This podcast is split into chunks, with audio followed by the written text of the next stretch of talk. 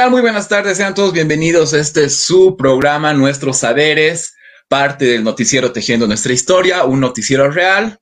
Eh, sean todos bienvenidos. Este es nuestro programa número 11. Estamos arrancando con todo este programa. La temática que vamos a abordar el día de hoy es la temática eh, relacionada a la filosofía andina, un tema sumamente interesante y al mismo tiempo complejo es interesante ver que también dentro del contexto académico y al mismo tiempo dentro del contexto político, esta cuestión de la filosofía andina no ha sido trabajada del todo, ¿no? Entonces, eh, vamos a ver hasta dónde se ha trabajado esta propuesta, cuáles son los alcances, los límites al mismo tiempo que tiene. Eh, vamos a buscar al mismo tiempo los eh, anclajes epistemológicos que tiene esta propuesta de la filosofía andina y vamos a relacionarlo también con la coyuntura, eh, si es posible, ¿no? Para esta tarea titánica nos va a acompañar eh, Pablo Velázquez Mamani. Eh, ¿Cómo estás, Pablo? Muy buenas tardes. Ya lo hemos tenido con, en otra oportunidad en el programa. ¿Cómo estás? Ven y oye. Muchas gracias, Pablito. quizás para ir entrando de una vez a la temática que nos ha traído el día de hoy, no sé qué es lo que tú piensas o qué es lo que tú entiendes por filosofía andina si tiene la misma relación eh, a la filosofía occidental o qué es la diferencia de esta. Bueno, es una pregunta muy difícil de responder brevemente, pero creo que en realidad parte de la filosofía andina y todas las filosofías que son localizadas de poder mostrar que hay algo original y auténtico en su pensamiento. Eh, por ejemplo, la filosofía latinoamericana que muchas veces se pregona, o la boliviana o chilena, etcétera, muchas veces eh, justamente pues, se busca con la idea de poder justificar un aporte al mundo dentro de, este, esta gama enorme de ideas, ¿no? Entonces la filosofía andina como tal responde en principio a eso, ¿no? A tratar de mostrar una forma de pensamiento bastante característica de la forma en que vivimos y en, que, el que actuamos también aquí en nuestro contexto, ¿no? Lo que puede ser lo andino, ¿no? Y ahora, obviamente, también hay, hay problemas justamente de cómo interpretar lo andino, justamente porque resulta que filosofía andina en realidad es una determinación que se hizo a partir de una facilidad conceptual.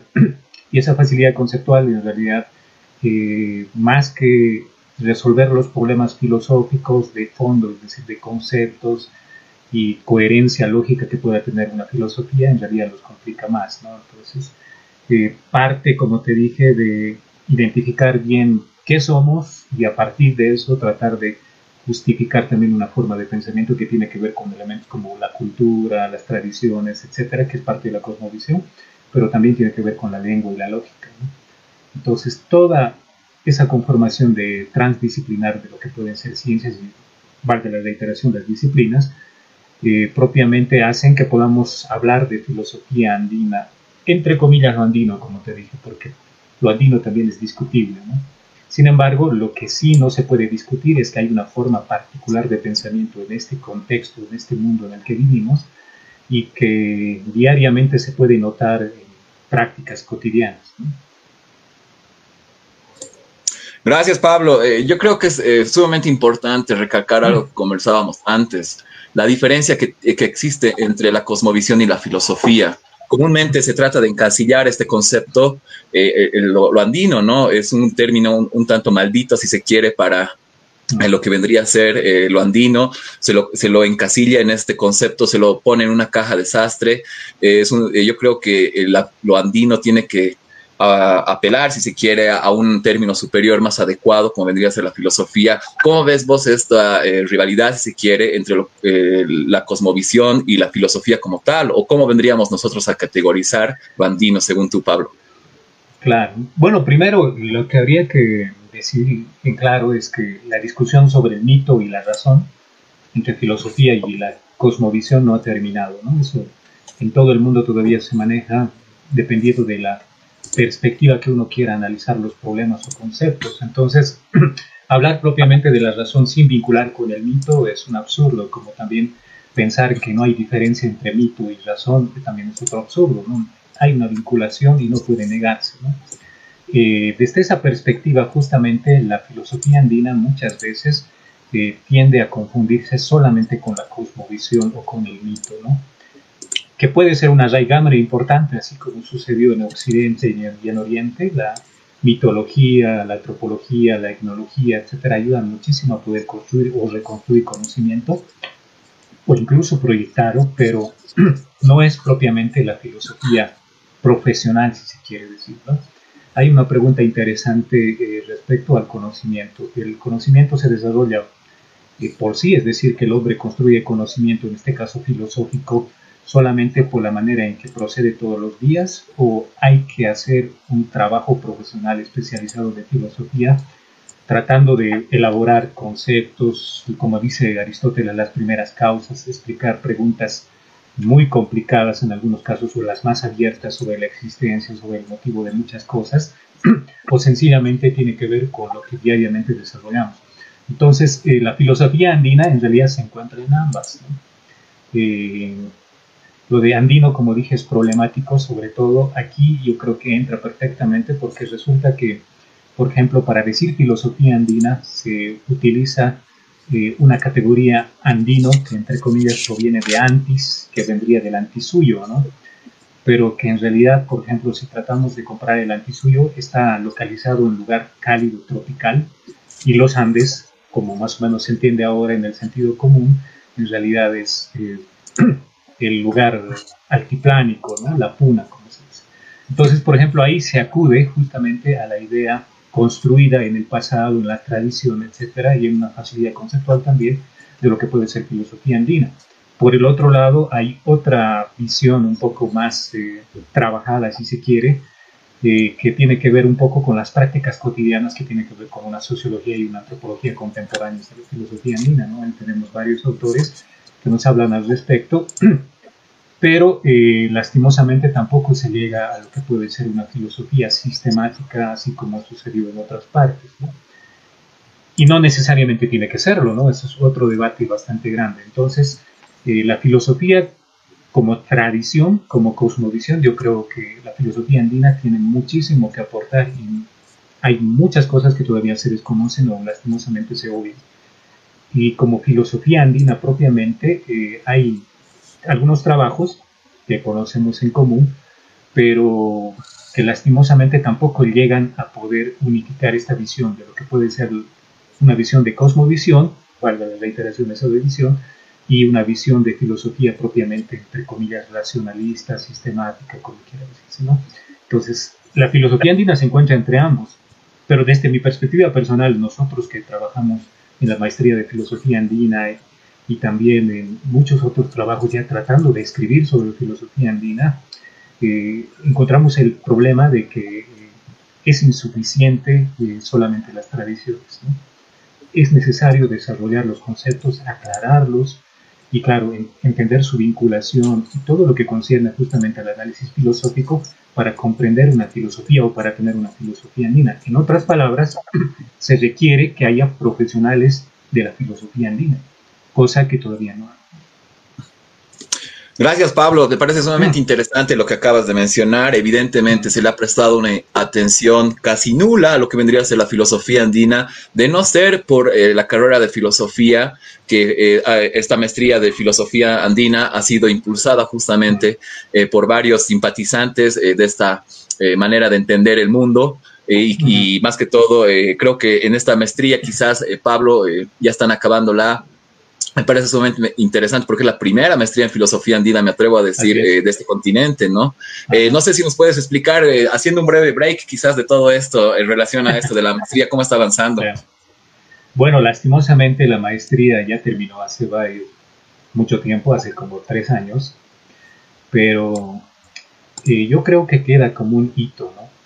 Como la necesidad y también, obviamente, una demanda histórica pero aparte también la posibilidad de poder generar un propio pensamiento. Eh, en muchas de las ciencias, y esto creo que es importante, en muchas de las ciencias y disciplinas que existen, eh, bueno, muchos se aplican al conocimiento, información, acumular mucha información, mucho bagaje, pero llega en un momento determinado en el que necesariamente uno dice, bueno, ¿y yo qué puedo aportar? ¿Mi sociedad qué puede aportar? el entorno en el que estoy, qué puede aportar al conocimiento universal. puedo tener yo mi propio pensamiento, mi propia forma de pensar, en este caso de filosofía. Entonces, esa pregunta justamente es lo que se ha intentado hacer en la maestría, es responder. ¿no? Y como te dije, la maestría como tal eh, ha tratado de poder eh, desarrollar la filosofía ya, tratar de un poco sistematizar, como te decía, pero lastimosamente nos encontramos con que, por ejemplo, eh, en el caso de la lengua, tenemos muchos lingüistas que hablan de la lengua, digamos, formas de aprender, incluso hay discusiones sobre debe llevar un signo o no debe llevar otro signo, la pronunciación, la edición, etcétera, pero resulta que los, lingüistas desconocen totalmente lo que es la filosofía andina, digamos, manejan algunos términos tan importantes como Hiwasa, o el Ayllu, o el Aini, o el Minka, digamos, pero desconocen su contenido y su proyección filosófica, ¿no?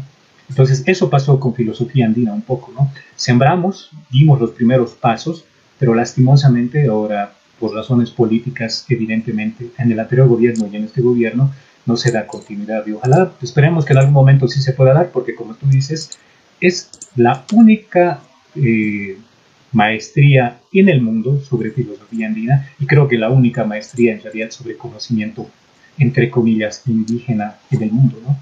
Ojalá en algún momento se pueda volver a retomar y como te dije, nosotros cuando dimos los primeros pasos vimos que hay unas faltas muy grandes que es necesario ir trabajando, pero como toda tradición filosófica es necesario que se dé continuidad, ¿no? Y eso es un poco lo que falta, ¿no? Hay que aportar para que se dé una tradición filosófica. Gracias, Pablo. Sí, he tenido la oportunidad de darme una vuelta por la maestría y he podido notar que han tenido docentes de primer nivel eh, en esta maestría y al mismo tiempo los contenidos que se han ido desarrollando se han ido plasmando en otros escritos, ¿no? Volvemos un tanto a lo que vendría a ser el, mm, la exposición que estamos haciendo sobre la filosofía andina. Tú mencionabas algo sumamente interesante. Está el paso del mitos al logos es eh, un hecho, si se quiere, marcado y sumamente trascendental dentro de la mitología, eh, no, perdón, dentro de la filosofía griega. Eh, el paso del mitos al logos se lo ha considerado desde diferentes perspectivas como un paso gradual en algunos casos o incluso una ruptura repentina a partir de tales de Mileto, eh, con la búsqueda del arjé y demás situaciones, ¿no? Eh, esta, esta razón, este logos, yo creo que podremos caracterizarlo de la siguiente manera. Tiene tres características que me parece sumamente interesante recalcarlas. La primera vendría a ser el principio de identidad. ¿no? Eh, creo que a partir de esta lógica o de este logos hemos ido construyendo eh, todo lo que vendría a ser eh, los sistemas de conocimientos posteriores o la manera en la cual nosotros entendemos la ciencia. El segundo principio sería el tercero excluido y el tercero sería el de la no contradicción. Mm. Entonces, ¿cómo ves tú el logos andino? ¿Cuál vendría a ser el logos andino? si podemos determinar o categorizar un logos o podemos asumir que existe un logos andino, Pablo. Bueno, es que tiene que ver, eh, por eso decía, justo con la concepción cultural, con muchas otras ciencias para poder interpretar lo que sucedió, por ejemplo, en, la antigua Grecia y luego lo que los filósofos, entre comillas, occidentales dieron la continuidad, es justamente que tiene que ver mucho con la forma de enriquecimiento que tuvo la antigua Grecia para poder generar esta visión. Lo que tú mencionabas, los tres principios aristotélicos de lógica que están en el organón, ¿no? Pero en realidad yo creo que hay un camino, y esto es otra larga discusión también sobre la filosofía andina, yo creo que hay cosas en que el pensamiento a nivel universal, no hablando solamente de filosofía, porque entre comillas se dice que filosofía solo hay una, y es la filosofía griega, ¿no? O la filosofía occidental.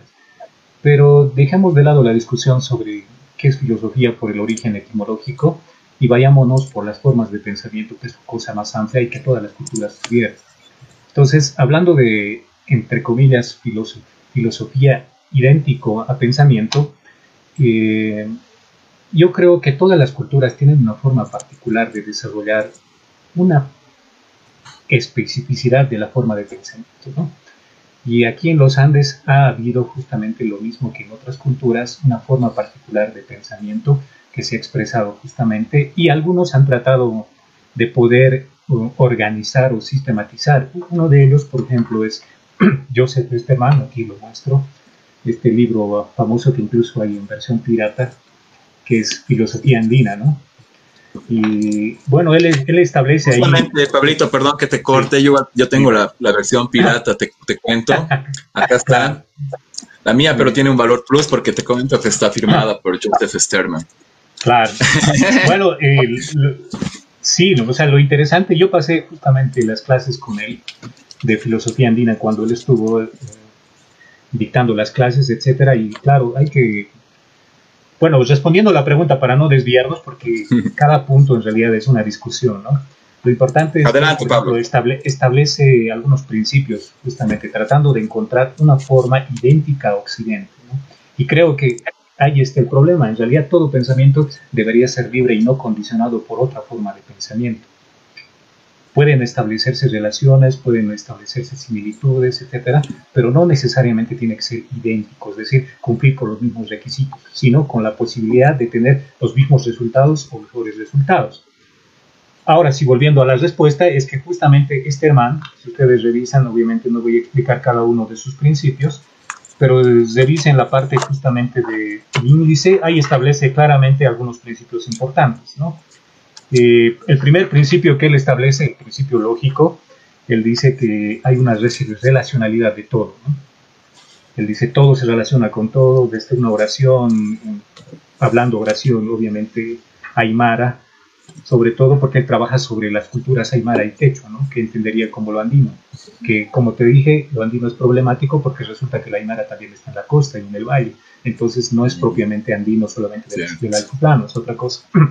Entonces aquí se rompe totalmente eso. Y la otra cosa importante es que hablar de lo andino no solamente implica lo aymara y lo quechua, hablando de lo altiplánico, sino también, por ejemplo, los urus, que es una de las culturas más antiguas todavía vivientes. Y bueno, volviendo al punto, otra vez hemos dado un paréntesis importante ahí, son cuatro principios que él establece, que es el de relacionalidad, correspondencia, complementariedad y reciprocidad. Y no recuerdo muy bien dónde está, hay un cuadro que establece él de relaciones en base a un, a un gráfico, en realidad una placa que dejaron eh, allá en Cusco, donde hay una relación que se establece entre lo arriba y abajo, entre lo izquierdo y lo derecho, entre lo masculino y lo femenino, etc. ¿no? Y básicamente esa es la propuesta que Joseph Esterman tiene sobre la filosofía andina y claro, trata de justificar y explicar en todo su trabajo. Y claro, esos son los principios que él encuentra. Pero desde mi punto de vista, yo creo que en realidad él, como muchos otros también que han intentado hacer filosofía andina, se centran sobre un aspecto particular de lo que puede ser esta forma de pensamiento, y es la forma de pensamiento ética, ¿no? Es en la ética se concentra. Que creo es importante, ¿no? Porque el mismo Esterman, por ejemplo, trabaja en lo que es eh, la combinación, ¿no? Pacha Sofía, Runa Sofía, Jaque Sofía, etcétera, que trata de combinar justamente tratando de hacer un parangón con lo que puede ser la filosofía occidental o propiamente eh, la filosofía griega. Pero como dije, hay un peligro enorme porque terminas en realidad acomodando la filosofía y lo peor de todo es que eso tiene consecuencias. Y en el caso de Joseph Esterman, que es una persona bastante loable por las veces que hemos logrado compartir y también intercambiar, eh, por detrás siempre existe algún trasfondo, ¿no? es decir, una intención eh, que muchas veces no se dice, pero está implícito en el texto. ¿no? Por ejemplo, Joseph Esterman, eso no le quita el mérito a su trabajo, pero hay que ser conscientes, es un misionero protestante. Y él trabaja justamente en esta institución que sacó por primera vez su texto, ISEAT, y mucho de su trabajo en realidad está teñido, si se quiere, por esta visión cristiana y también la filosofía intercultural del cual él sí es partícipe. Y como dije, no es necesariamente quitarle la quitarle, digamos, algún mérito a su trabajo, sin embargo, eso condiciona muchas veces y justamente es uno de los problemas que se halla, ¿no? Bueno, aquí está justamente, puedo no lo tengo aquí, pero voy a mostrar en imagen si se puede ver un poco. Aquí está. Se ve, Pablo, adelante. Muy bien, entonces en esa imagen él establece el motivo de su filosofía andina. ¿no? Eh, se ve sus cuatro, cuatro puntos, los de arriba, los de abajo, los de la izquierda, los de la derecha, etcétera. Hay una relación. Entonces, en base a este cuadro que se encuentra en, en otro gráfico que es, lo encontré ahora de Santa Cruz, Pachacuti justamente hace una reinterpretación de esa forma en base a este otro gráfico, ¿no? que se encontró en el Coricancha, ¿no? que pertenece a la cultura quechua. Entonces él transpone y hace una interpretación cosmológica de esto para poder explicar un poco el principio, encontrar el principio de la relacionalidad del todo, con qué intención, y eso justamente va. Yo creo que hay razón en las palabras de este man todo lo que trabaja, porque además eh, en la parte introductoria él trabaja muy, muy, muy bien lo que es la discusión con la filosofía occidental, ¿no? Sabe por dónde entrar y encontrarle las contradicciones y limitaciones.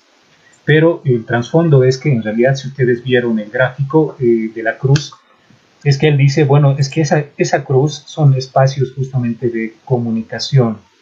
Y esos espacios de comunicación posibilitan justamente la, una filosofía intercultural, es decir, son puentes o chacanas, como él denomina, ¿no?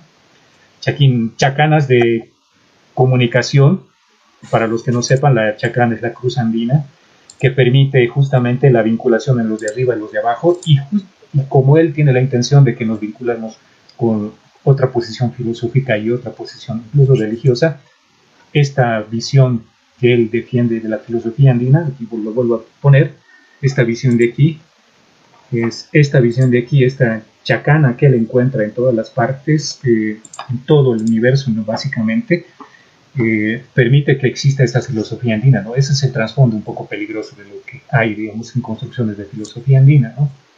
Esto hablando justamente de lo que puede ser la filosofía andina sistemática, ¿no? Como decía, este texto Filosofía Andina es quizás uno de los pocos que trabaja eh, sistemáticamente lo que puede ser filosofía andina. Por otro lado, y ahí un poco ya entrando en materia de filosofía andina, tenemos otros textos, eh, justamente hablando de Esterman, que menciona, ¿no? Este, por ejemplo, que es Teología Andina, que es una compilación de artículos sobre la visión religiosa que se tiene, y claro, aquí está la chacana justamente como fundamento de la religiosidad que puede existir en la filosofía andina, que puede también utilizarse, ¿no? De hecho, el ISEAT trata de hacer esa visión religiosa desde el ecumenismo, es decir, tratar de rescatar todas las culturas, entre comillas, de lo que puede ser una visión híbrida, mezclada, etcétera, que creo que es importante, pero que, como dije, muestra la intención en realidad del escrito en el fondo. Pero eso no le quita el mérito, vuelvo a reiterar también, no le quita el mérito del trabajo que hizo este hermano. Ahora, hay otra cosa importante que hay que mencionar sobre filosofía andina y es eh, que necesariamente, por ejemplo, en el caso de este hermano, cuando utiliza los términos Pacha Sofía, Jaque Sofía, Runa Sofía, etc., trata de vincularlos porque son las raíces del pensamiento. seguramente muchos de los que conocen filosofía ya sabrán, y antropología filosófica, lo básico de que sin lenguaje no hay pensamiento, ¿no? El pensamiento condiciona el lenguaje, es un conducto necesario para poder pensar y en el caso de este man cuando utiliza las dos categorías de las lenguas originales, hay un problema porque resulta que lo quechua y lo aymara, desde el punto de vista del pensamiento y también de la misma lengua, de donde él trata de sacar algún fundamento, que no lo hace porque él desconoce las lenguas, eh, hay un problema porque en realidad el quechua y el aymara, aunque tienen cercanías, hay diferencias notables entre estas dos lenguas y pueden ser notables en el sentido filosófico y lógico. Entonces ahí entramos a otro mundo, como te dije al principio, de que la lengua es importante para poder desarrollar el pensamiento, pero lastimosamente ahora nos vemos un poco cohibidos justamente en relación con el problema político. ¿no? Estamos viviendo en un país colonial con relaciones coloniales, etcétera, que nos impiden, por ejemplo, que podamos hablar, como en este momento sería lo pertinente hablar de filosofía aymara, hablando en Aymara, ¿no? para no perder justamente la calidad del lenguaje y la transmisión del mensaje.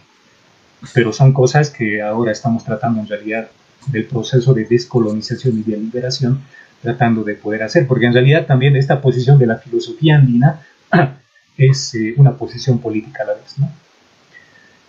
Ahora, eh, otra cosa también importante y justamente lo que quería yo diferenciar es eh, la, la, cuestión de, diferenciar un poco con las corrientes que existen sobre la posibilidad de un pensamiento propio, en este caso de filosofía andina. En lo particular yo preferiría que se llame filosofía aymara o filosofía quechua porque tiene más congruencia, coherencia y además eh, en el fondo, en el fondo realmente cuando ya analicemos con más detalle esta filosofía, eh, veremos que hay una necesidad de que se identifique mejor. Entonces no es lo mismo Aymara que Quechua, como dije. Por ejemplo, en un término vital, solamente un ejemplo, es importante, eh, por ejemplo, el, término Jiwasa en Quechua no existe. Y eso es una de las marcas fundamentales del idioma Aymara, que el Quechua no existe, ¿no? El Jiwasa. Y ese término Jiwasa, como tú sabes, que coincide con muchos otros términos que existen en, en la lengua Aymara, que por ejemplo pueden interpretarse filosóficamente justamente por la riqueza que implica. Todos sabemos, para, poder, para aquellos que no conozcan, que por ejemplo en las lenguas romances, el castellano, el alemán, el francés, etc., existen solamente tres pronombres singulares y tres pronombres plurales. Pero en el, en el aymara existen cuatro y en total se hacen ocho. Y ese otro pronombre particular que es el Jiwasa tú y yo, por ejemplo, puede interpretarse y de hecho alguien lo hizo, ¿no? En lógica, tomó en serio esta visión y lo interpretó y lo llevó hasta sus últimas consecuencias lógicas, que es Iván Guzmán de Rojas, ¿no? Entonces, bueno, ahí hay otra gran discusión justamente al respecto, por eso te decía de que eh, es necesario contemplar varios aspectos, en realidad a cada paso hay que reflexionar sobre lo que decimos y qué nosotros asumimos sobre filosofía andina. Y ahí creo, creo que es importante hacer una gran diferenciación de lo que se produce, lo que hay escrito y también de lo que hay en discurso. Eh, primero están las corrientes místicas, ¿no? Es decir, por ejemplo, en gran medida lo que se ha llamado pachamamismo, que yo creo que tiene su posibilidad también de conocimiento y demás, solamente que muchas veces con la intención de evitar no sé si es una intención positiva o negativa, pero con la intención de evitar que el indio sea malo o reconocer su cualidad humana, de que también es bueno y malo, muchas veces se ha tomado la idea de reserva moral de lo indio y se ha vinculado lo mejor de lo entre comillas, lo mejor de lo que es filosofía andina con movimientos sobre todo New Age, para vincularlos con otras tentativas, ¿no? por ejemplo, filosofía oriental, etcétera, y tratar a partir de eso construir una forma de conocimiento, ¿no? que es por lo general místico y metafísico. ¿no? Eso es una forma. Eh, que hay escritos al respecto, ¿no? Justamente el otro día yo me encontraba un texto y había un, me parece que era un Kayawaya o un Yatiri que escribió sus memorias, un poco la tradición de cómo interpretaba, por ejemplo, esta relación que había del, del hombre aymara con el religioso, ¿no? Y, por ejemplo, hacía una interpretación de cómo habían cerros eh, masculinos, cerros femeninos, cuál tenía ciertas características y demás que son parte de la cosmovisión y la cultura, pero que propiamente no podía hablarse de filosofía sistemática, ¿no? Entonces, ahí es que yo creo que todavía es un conocimiento no develado, porque como te decía, implica mucho conocimiento de la lengua y la tradición. Y lastimosamente los antropólogos, como los filósofos, no llegaron todavía hasta ahí. Nosotros, como aymaras, aunque con ciertos sesgos coloniales, deberíamos tener la necesidad de poder averiguar aquello. Por otro lado, tenemos, y creo que esto es lo que trabaja mayormente la academia, que se puede decir, la academia abierta, porque todos sabemos muy bien, y claro, un poco aprovechando el programa para saludar a los que están en el norte de Argentina y otros lugares, por ejemplo, la nación Aymara, de la que somos parte, Coya también se dice, eh, tiene presencia en varios pisos ecológicos y territorios, ¿no? Entonces, en estos pisos y ecológicos, etcétera, se establecen formas particulares de comportamiento que tienen coincidencias y en este caso hay una continuidad de territorio y tradiciones, cultura, pensamiento y demás. Y justamente la academia, eh, en realidad, nosotros en filosofía, en la carrera de filosofía propiamente, nos hemos encontrado con una pared a tratar de poder desarrollar este pensamiento. Incluso con el anterior gobierno, este gobierno ni qué decir, cuando tratamos de un poco desarrollar esto, como que había cierto recelo sobre la posición de filosofía y tal, tratar de desarrollar, pero al final se pudo abrir. Pero como decía, hay como que en la universidad todavía una resistencia a poder admitir que hay una forma de pensamiento particular y que puede ser aprovechada, y no solo aprovechada, sino que puede ser universalizable. Y esto es la forma de pensamiento de la filosofía andina. Y los pocos que se abren a poder averiguar sobre filosofía andina a lo, más, a lo máximo que llegan y justamente esa es la segunda corriente, es a una antropología, etnología o etnografía. Lo que hacen es rescatar, bueno, a ver, vamos a una comunidad, sobre todo campesina, donde vamos a hacer un estudio de cómo se dedican a la agricultura, cómo hacen sus reuniones, cómo deliberan, o por el otro lado, digamos, eh, en las reuniones, por ejemplo, que son los, los pictures, cómo se realizan, digamos, el intercambio, las decisiones, etc. Entonces, se hace una antropología, una etnología o, una, etnografía. Y hasta ahí llega.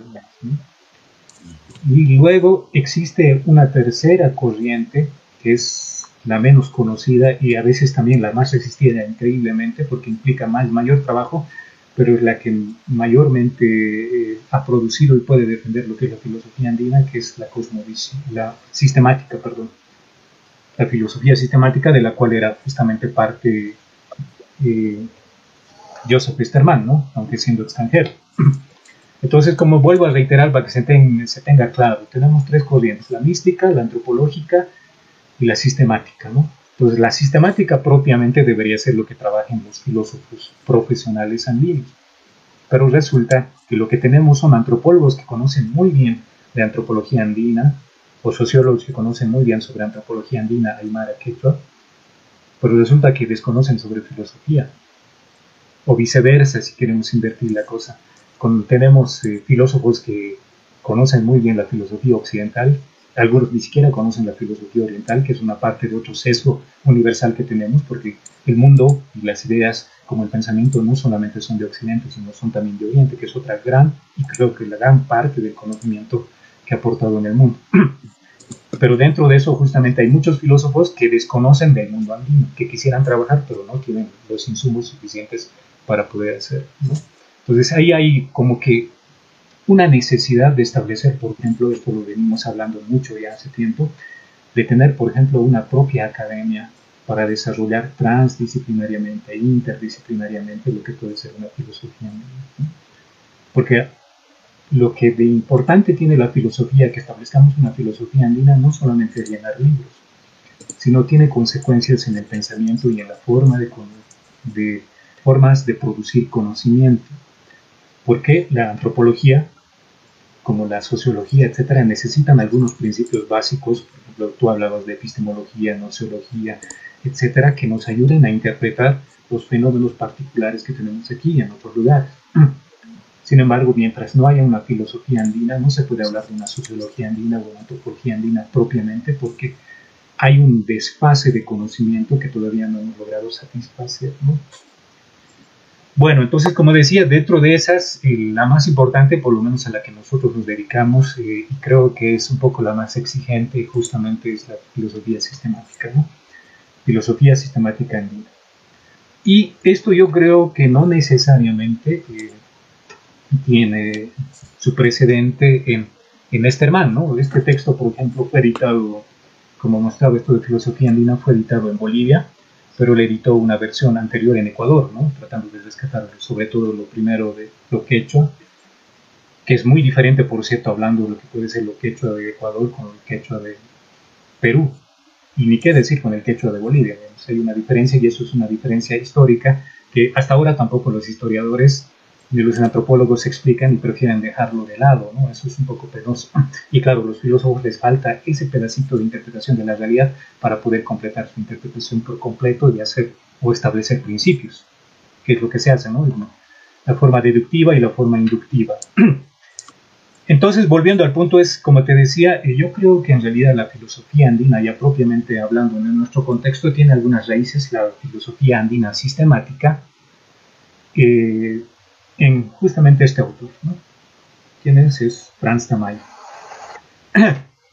Donde él justamente, aunque igual desconoce la lengua, eh, pero creo que con anterioridad, por su relación, ha habido unas cosas Pablo, quizás eh, antes de entrar a, Franz Tamayo, quisiera que vayamos cerrando esto de lo que vendría a ser el pensamiento de Joseph Sterman. Me parece sumamente interesante que mencionabas con relación al abordaje filosófico que hace este pensador. Eh, él eh, hace un abordaje a partir de la filosofía intercultural debido a los limitantes que tiene la filosofía. Justamente, de, según eh, Joseph Sterman, la filosofía solamente se habría dedicado a rumiar. ¿A, qué me refiero a rumiar? A girar, a girar, a girar en una sola eh, determinada manera de hacer filosofía. En ese sentido, eh, la manera más productiva de contribuir a la filosofía y no restringirla a una concepción netamente occidental, porque esto es muy reduccionista, él se aventura a interpretar a partir de la filosofía intercultural, a partir igual de ciertas concepciones de Joseph, eh, Joseph Betancourt, si no me equivoco, es el nombre del pensador de la propuesta. De todas maneras, eh, me parece sumamente interesante que Joseph Sterman, eh, hay algo que lo destaca, que me parece recalcarlo, es importante, el hecho de que es políglota. Él habla muchos idiomas, evidentemente habla de alemán, el quechua, también habla latín. Entonces, eh, yo creo que esto le da cierto mm, plus a lo que vendría a ser su eh, trabajo. En cuanto al tema del contenido, me parece sumamente interesante lo que tú dices, que el arge que él identifica parte de las características de este pensamiento vendría a ser el de la relacionalidad.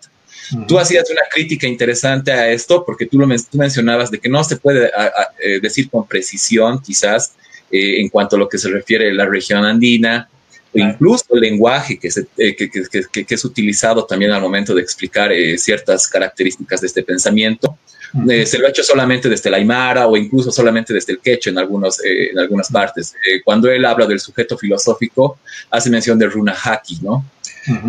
creo que estamos cayendo en lo mismo que, hablábamos quizás con anterioridad, ¿no?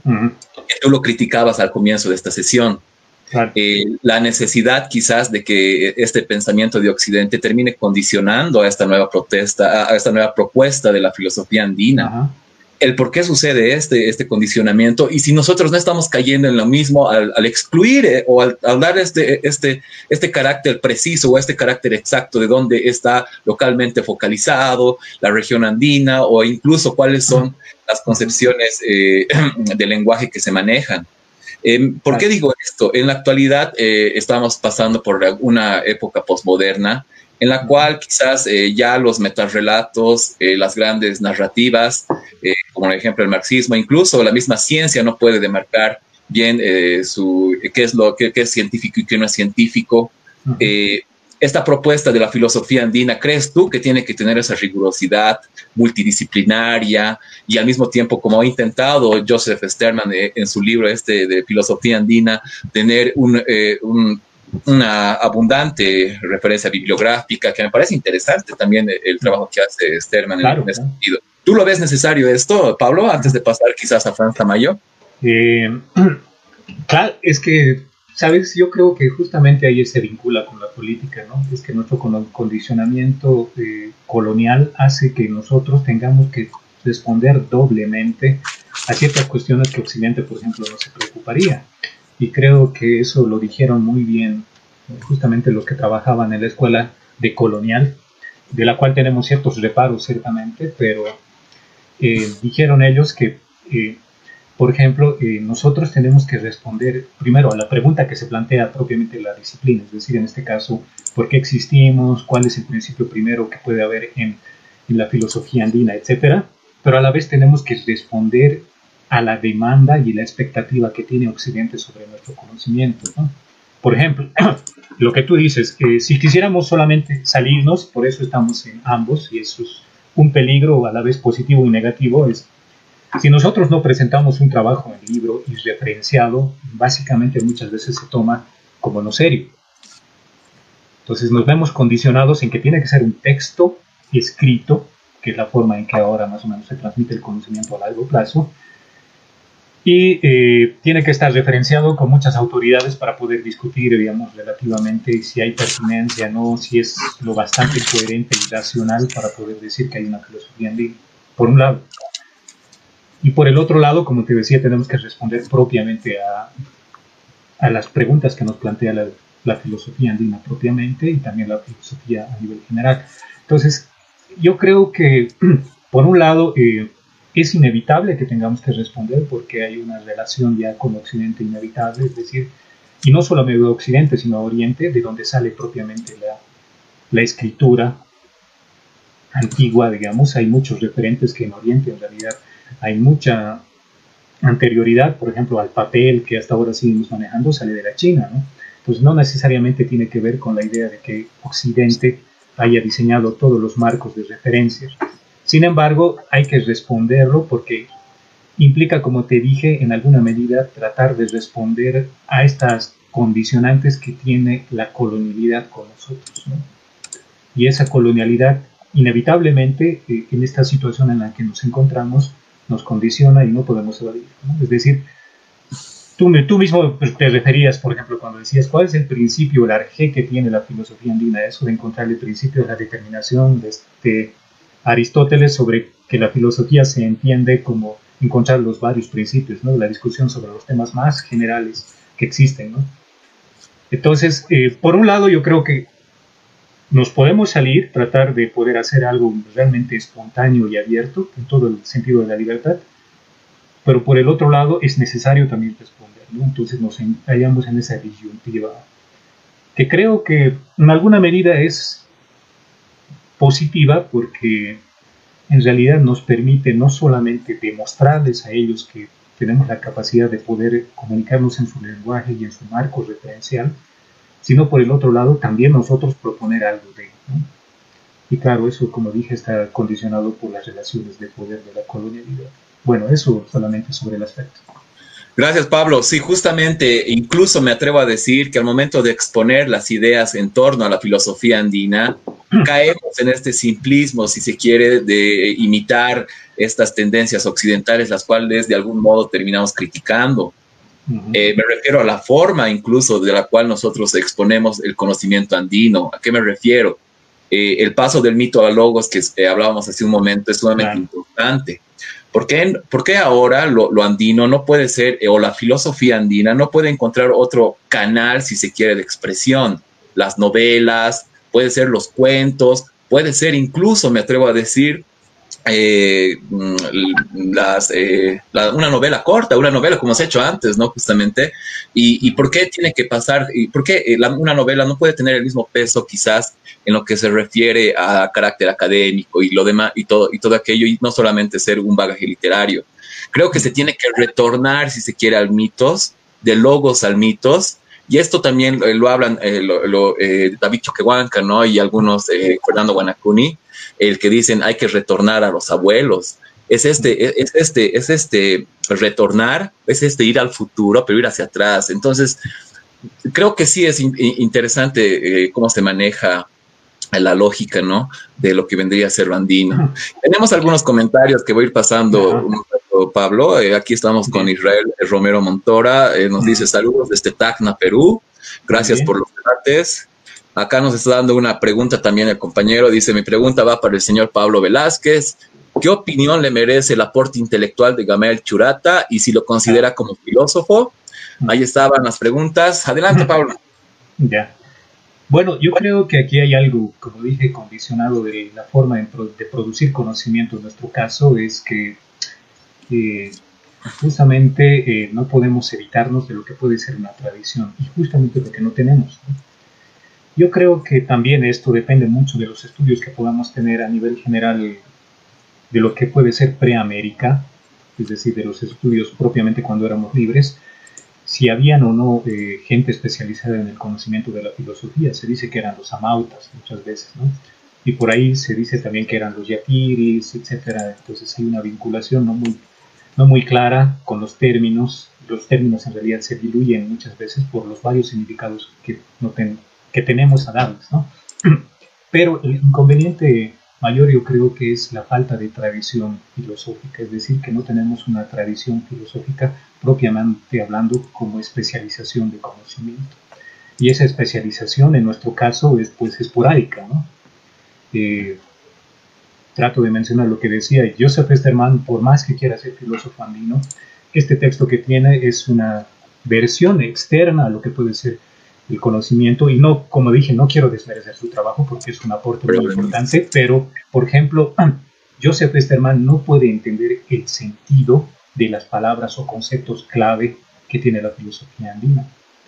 Y eso creo que todavía falta trabajar, ¿no? Y uno se encuentra y revisa con detalle, en realidad hay varios términos que son en alguna medida forzados a poder significar lo que el autor quiere que en alguna medida es cierto, ¿no? Ese todo conocimiento en realidad está forzado porque tenemos la capacidad de poder encasillar de determinada manera en un concepto, digamos, una, una realidad, en un concepto, una forma de vivir, en un concepto, etcétera, ¿no? Que es como que una cosa que parece en común en todas las culturas, ¿no?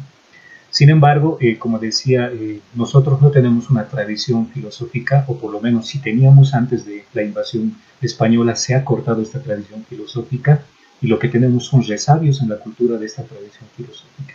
Y lo importante para este caso, y en el caso justamente de Choquehuanca y, y demás, es el problema es que no podemos hablar, yo creo, y esto es justamente una condicionante, no podemos hablar de filosofía andina sin haber conocido la filosofía occidental y sin conocer por lo menos o trabajar seriamente la filosofía aquí. No es una especulación. Se trata de hacer un trabajo serio con dedicación plena, ¿no? como gran parte del conocimiento se ha hecho en todas partes del mundo. Creo que eso es una condicionante.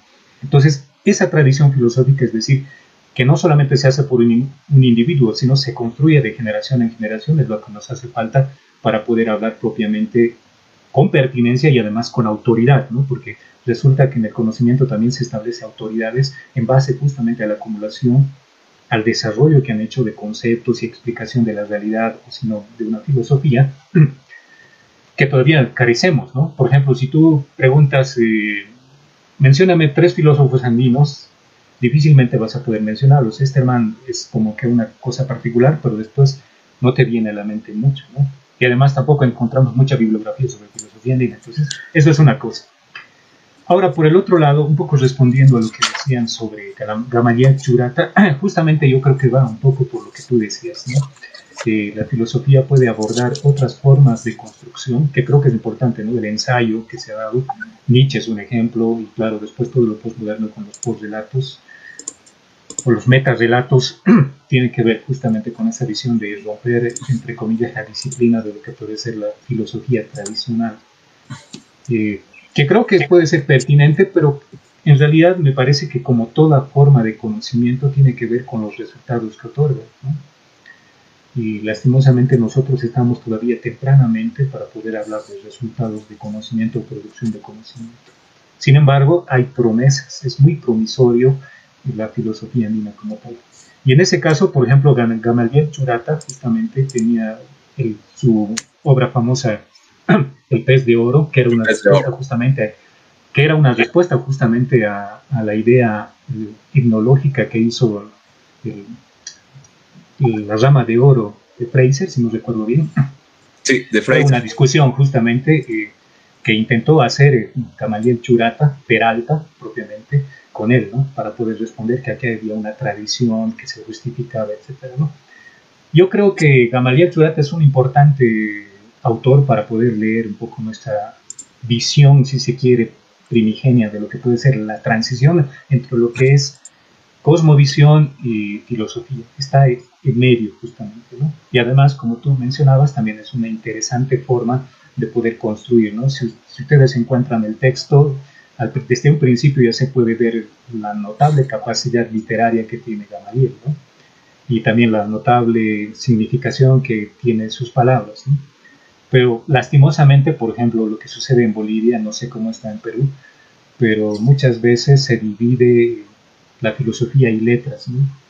que mm. en otras carreras sí existe una relación, se llama filosofía y letras, ¿no? pero en, en Bolivia, como en otras partes también, se divide porque se piensa que lo, literario en realidad no tiene el mismo contenido de significación, es decir, la misma altura, entre comillas, porque no quiero pelearme con los literatos, no tienen la misma altura de conocimiento, ¿no? Es decir, la filosofía es un algo muy trabajado, es una percepción un poco sesgada de lo que es la filosofía, mientras que la literatura en realidad es entretenimiento.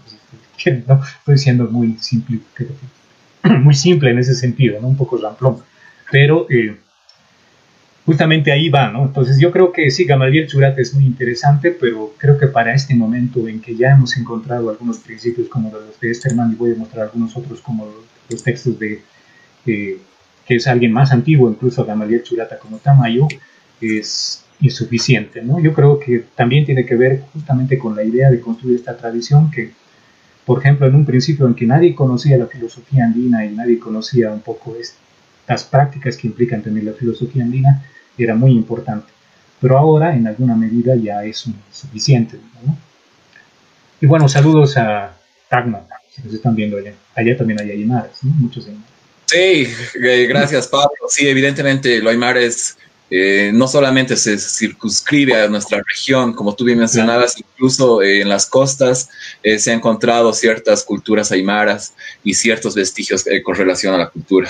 Quiero retornar a lo que tú mencionabas con respecto al lenguaje, que de algún modo mm. termina prefigurando o preconfigurando la manera en la cual entendemos el mundo.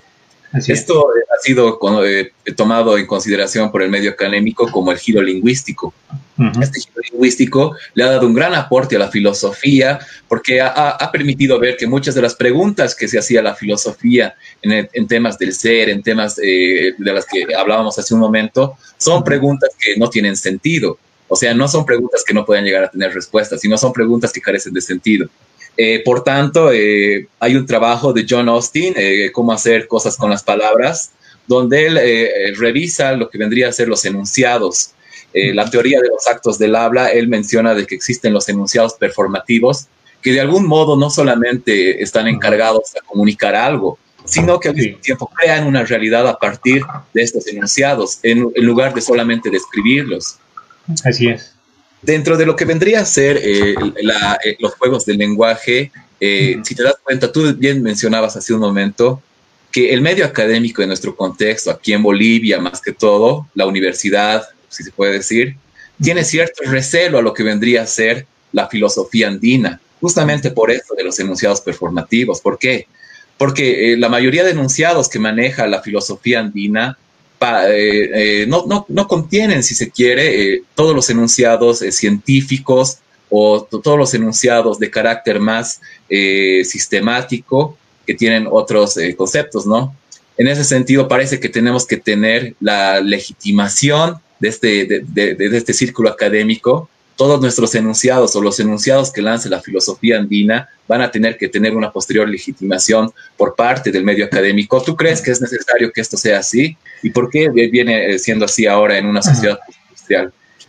Bueno, a ver, eh, primero, como dije, esto está condicionado por la posición política, ¿no? Es decir, como estamos en una sociedad eh, colonizada, eh, estamos en un estado colonial. ¿no?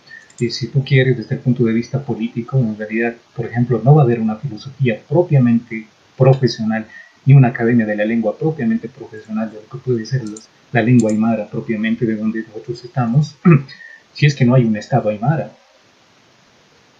Cuando exista un Estado aymara es que estas cosas se van a posibilitar. ¿Por qué? Porque va a ser un trabajo de primer orden el desarrollo del conocimiento, como ahora lo es todo Estado, ¿no? El Estado se encarga justamente de desarrollar el conocimiento, impulsar el conocimiento, la cultura, etc. Sin embargo, nosotros carecemos de esa cualidad política. Por ejemplo, si nosotros presentamos una investigación en la universidad, como sucedió con esta maestría, yo te comento, justamente nosotros fundamos la maestría y tuvimos grandes problemas con docentes que hasta ahora, por ejemplo, nos tienen problemas en la carrera de filosofía, en la universidad también. Entonces nos ganamos varios enemigos solamente por el hecho de querer reivindicar una posición política, ¿no? que no implica solo una posición política, sino implica una forma de vivir y una forma de pensar y a la vez también una forma de conocimiento. Entonces, como te decía, eh, el momento en que tengamos propiamente, esta, tenemos esta condicionante que tú ya mencionaste, es decir, que tenemos que validarnos con ellos porque ellos tienen el poder. Cuando nosotros tengamos el poder, y por eso es importante la posición política, es que podremos hacer en alguna medida, no lo que queramos, pero por lo menos tendremos más libertad de hacer lo que pensamos. Entonces, eso creo que es fundamental, ¿no? Y como tú decías, por los metarrelatos, en realidad yo creo que justamente es lo que pasa, ¿no? Que muchas veces tratamos de comprender nuestra realidad a partir de otros conceptos que muchas veces pueden aplicarse, como otros no lo que tú decías, la construcción de realidad mediante las palabras que lo trabaja Austin, como también lo trabaja Foucault, esta cuestión de la visión postmodernista francesa, lo que hacen en realidad es dirigirse muchísimo al lenguaje y desde ese punto de vista existen, ¿no? Por ejemplo, si, si tú estableces, por ejemplo, una relación de AINI con una persona, dices, vamos a hacer un AINI, muy bien, estoy de acuerdo, estás de acuerdo, no hay un contrato, pero hay un compromiso de devolver las cosas o hay una reciprocidad, si tú quieres, para poder hacer algo, ¿no? tú me ayudas hoy y mañana yo voy a hacerlo. Eso es un acto y está constituido por un término, está construido. Entonces, se cumple lo que dice, por ejemplo, Austin. Se construye la realidad a partir de ese lenguaje y aquí existe. Pero por el otro lado, si tú quieres también, eh, yo creo que eso parte un poco también por las llamas. la filosofía ha llegado a ser tan amplia que en realidad nosotros, y esto también parte un poco de la colonización que tenemos, porque resulta que nuestra colonización no solamente tiene que ver con Occidente, porque Occidente es muy diverso, sino tiene que ver, como dije, con, por ejemplo, la imposibilidad de conocer Oriente. No conocemos Oriente. Ahora, recientemente, mediante nuestros comerciantes, no mediante nuestros pensadores intelectuales, estamos conociendo Oriente, la China, Corea, que tienen una forma muy particular y muy diferente de lo que es Occidente. Entonces, ahí, por ejemplo, eh, nos falta ese conocimiento de Oriente y eso es importante, pero en Occidente mismo, volviendo al punto, es que eh, no es lo mismo la filosofía, por ejemplo, eh, analítica que la filosofía, en este caso, postmoderna del lenguaje. Nosotros, lastimosamente, por la moda que llegó a Bolivia, y algunos autores incluyeron una moda, Bourdieu, Foucault, etcétera, y toda la cháchara, si se quiere decir, del lenguaje, nos han llegado a poner, digamos, la visión de que nosotros tenemos que cumplir con ese lineamiento de la filosofía del lenguaje, nada más. Sin embargo, creo que, por ejemplo, sería importante para nosotros mismos como filósofos y también para la mayoría de los conocimientos ampliarnos un poco más en el mundo, es decir, por ejemplo, adoptar la filosofía analítica, que, es, que se dice que es en realidad la filosofía del primer mundo. La filosofía para el tercer mundo es la filosofía del lenguaje, Como no podemos resolver el problema de la lógica y es una cosa bastante complicada y profesional, entre comillas, muy dedicada, nos dedicamos al significado de las palabras y no a la relación o la posibilidad de una lógica existente que, por ejemplo, en la otra maestría que estuvimos en filosofía andina en la de ciencias veíamos justamente, ¿no? Y que en realidad, por ejemplo, y ahí quiero un poco adelantar a lo que vamos a trabajar es que en realidad algunos ya han trabajado, tenemos trabajos de filosofía andina en filosofía analítica y este es justamente uno de los ejemplos, ¿no? Iván Guzmán de Rojas y la lógica trivalente, ¿no? Justamente este texto este texto de filosofía andina, que es lógica aymara y lógica equivalente, tiene bastante futuro. Pero como estamos en filosofía del lenguaje, la hemos dejado de lado porque muchas veces no comprendemos o finalmente, digamos, eh, sencillamente no la tomamos en cuenta por razones políticas. Entonces, eh, volviendo al punto, como tú decías, es, hay, hay cosas que nos condicionan, que no podemos evitar por las relaciones de poder, pero eh, yo creo que eso no debe evitar que podamos seguir avanzando. Y como te dije, si no tenemos una propia academia, un propio Estado, es difícil que podamos hacerlo con la pertinencia y también con la capacidad que podríamos hacer. Pablo, justamente yo creo que lo que tú mencionas es interesante porque la filosofía analítica evidentemente ha tenido un fuerte impacto en Inglaterra, todo lo que vendría a ser ese sector. Estamos hablando de la escuela de Cambridge, Oxford y demás. Pero eh, yo creo que el giro lingüístico eh, lo ha dado quizás alguien eh, que es de la parte de esta escuela, me refiero a Ludwig Wittgenstein, ah. con su trabajo, Los Juegos del Lenguaje, y después eh, con el Tractatus, ¿no? Ah, perdón, primero con el Tractatus y luego con los juegos de lenguaje. Eh, quiero eh, abordar la problemática que ah, realiza Ludwig Wittgenstein con relación a los juegos de lenguaje. ¿Por qué? Porque me parece que nosotros estamos cayendo quizás mucho en esta dicotomía o en esta cuestión de querer jugar en los juegos de lenguaje de la filosofía occidental. Y que al querer jugar los juegos de lenguaje de la filosofía occidental, lo andino termina eh, circunscribiéndose solamente a hablar a partir de ciertos conceptos y enunciados propios de este lenguaje o de este juego de lenguaje. No debería crear la filosofía andina un nuevo juego de lenguaje que no se circunscribe, no se condiciona tampoco a la filosofía analítica ni, a, la filosofía del lenguaje, ¿No lo ves tú algo más eh, adecuado y más propio para lo que sucede con relación a la filosofía andina, Pablo? Eh, vuelvo a reiterar, por eso te decía que el lenguaje es importante, ¿no? Y hablando propiamente de lengua, la primera condicionante que sería importante y, que no podemos en este momento, porque no hay quien lo pueda hacer, es que se hable en aymara sobre filosofía aymara, o se hable en quechua en, quechua. pero filosóficamente hablando, ¿no? Con la profundidad que tiene. Eso no existe. ¿no? ¿Y por qué no existe? ¿Y por qué no puede haber un nuevo lenguaje? Porque no tenemos una tradición. Y lo que estamos intentando en este momento es justamente crear esa tradición filosófica. O en otras palabras, lo que estamos intentando es crear profesionales de la filosofía andina. Eso es lo que nos falta para poder crear. Ahora, como te dije, hay una, una, discusión enorme respecto a las condicionantes que tenemos. Tenemos que responder a Occidente y tenemos que responder a nosotros mismos. Eso, por ejemplo, es inevitable en este contexto, pero creo que parte justamente de poder establecer estos eh, hitos cognoscitivos, se quiere, del conocimiento de la filosofía andina que nos permita avanzar, ¿no? Como ha sucedido como toda filosofía o forma de pensamiento, ¿no?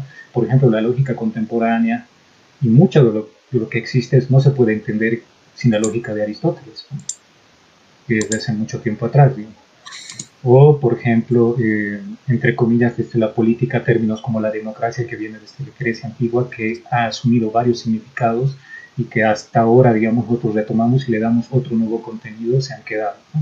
Entonces, eso es lo que nos falta a nosotros, y eso lastimosamente está vinculado a la política y por el momento no tenemos la capacidad de poder hacerlo, pero la idea es que sí lo hagamos, que sí tengamos. De hecho, a, propósito, yo invito, a propósito, antes que me olvide, justo tenemos nosotros una página que se llama Filosofía Andina, donde tratamos de compartir, no muchas veces, las veces que podemos, esto de misión, una escuela propia de pensamiento que justamente también quiero decir esto, esto no significa que no podamos responder a las preguntas de Occidente o de Oriente, sino la idea es que tengamos nuestra propia tradición filosófica, que es una necesidad, como dije. Justamente, eh, si no me equivoco, hace cuatro años o hace cinco años atrás, existía una iniciativa interesante por parte de varios estudiantes de la carrera de filosofía de crear un círculo de estudios andinos de la cual me he aventurado también a formar parte yo, y estaban eh, varios pensadores, eh, varios de varias carreras que tienen cierto recorrido con relación a lo que vendría a ser la filosofía andina. Mm, creo que sí, evidentemente es algo que se tiene que seguir potenciando y algo que tiene que ser de la mano trabajado de forma multidisciplinaria pero para que de algún modo termine siendo solidificado y objetivado después en propuestas claras y concretas para llevarla también al escenario político. ¿Por qué? ¿Por qué no reformulamos la política a partir de la filosofía andina? ¿Por qué no reformulamos las instituciones a partir de la filosofía andina, a partir de la lógica andina? Entonces, creo que eh, si eh, podemos trasladar estos escenarios, se va a poder cambiar, si se quiere, las estructuras que nosotros tenemos. Pues de algún modo lo hemos hecho todo a partir de la filosofía occidental y a partir hasta ahora no vemos ningún resultado con respecto a lo que sucede. Eh, Pablo, quiero entrar quizás a lo que vendría a ser algo sumamente interesante que tú lo mencionabas también, el pensamiento de Franz Tamayo. Eh, Franz Tamayo en 1916, no, no 1910, escribe la Unión de la Pedagogía Nacional. Y me parece eh, sumamente intempestivo que él ya hable de múltiples inteligencias, de la inteligencia del indio, de la inteligencia del mestizo, la necesidad de forjar un carácter nacional, que es lo que le falta justamente al boliviano, ya que en esa actitud bobárica de querer imitar Occidente y ese macaquismo intelectual, lo único que ha terminado haciendo, eh, eh, ha, terminado siendo un, sujeto endeble, un sujeto sin carácter, ¿no? Eh, ¿Tú crees que esta propuesta de Franz Tamayo se puede llegar a concretar dentro de nuestro contexto? Ya que no se le ha prestado una atención adecuada, me parece, este pensador, sino solamente a Fausto Reinaga. me aventuro a decir que tú también has sido uno de los principales impulsores de la reelaboración de todas las obras de Fausto Reinaga. Eh, eh, aprovechando quizás eso, Pablo. La pregunta está suelta, Pablo. Bueno, a ver, eh, yo creo que justamente lo que pasa es que en la búsqueda de la tradición lo que necesitamos saber es de dónde vienen las ideas, ¿no? Y le pongo, como te decía, en esta filosofía sistemática, muchos han visto la posibilidad de un pensamiento propio, lo que decíamos con Franz Tamayo Franz Tamayo, por ejemplo, aquí tiene dos conceptos de mucha potencia, que desde el punto de vista de la izquierda y el progresismo convencional, y también la filosofía francesa, que está de moda tipo Foucaultiana, Bordiana, etc., eh, no les gustaría. Por ejemplo, el término resistencia, para él, desde el punto de vista de la Aymara, es negativo. Lo que sí es positivo, que es la otra cualidad también de la Aymara, es la persistencia. Que tiene que ver justamente con la posibilidad de poder existir a largo plazo, es decir, ¿y cómo existe a largo plazo? Mediante su cultura, ¿no? Que él dice es un hombre propiamente, en el sentido shakespeariano, lo que él utiliza. Y cómo existe, y esto me gusta también un poco en, en, Tamayo, es que él retoma mucho de la idea vitalista de lo que puede ser la antigua Alemania, ¿no? Y él comparte muchas posiciones porque resulta que el vitalismo va muy de la mano y se parece mucho a lo que tenemos aquí. El vitalismo y también el telurismo, ¿no? que él rescata bastante, y el telurismo necesariamente está vinculado con lo que tú decías, con la formación del carácter, porque el telurismo, el paisaje, determina la forma de pensamiento y también la forma de cultura.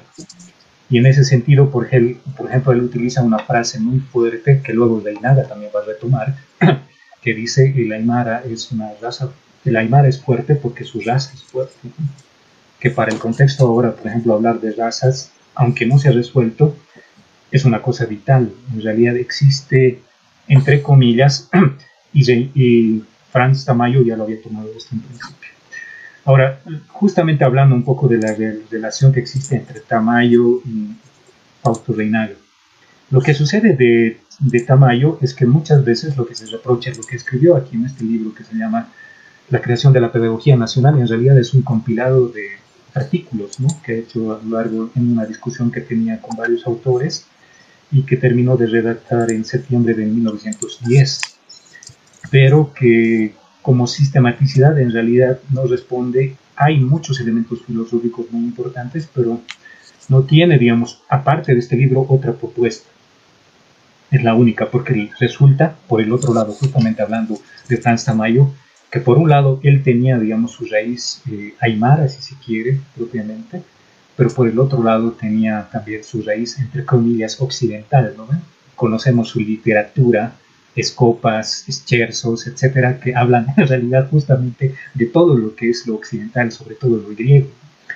Entonces, eh, muchas veces se ha tendido a olvidar a Franz Tamayo como uno de los demiurgos de lo que puede ser la filosofía andina, justamente por su comportamiento dual entre lo que puede ser Occidente y lo que puede ser ¿no?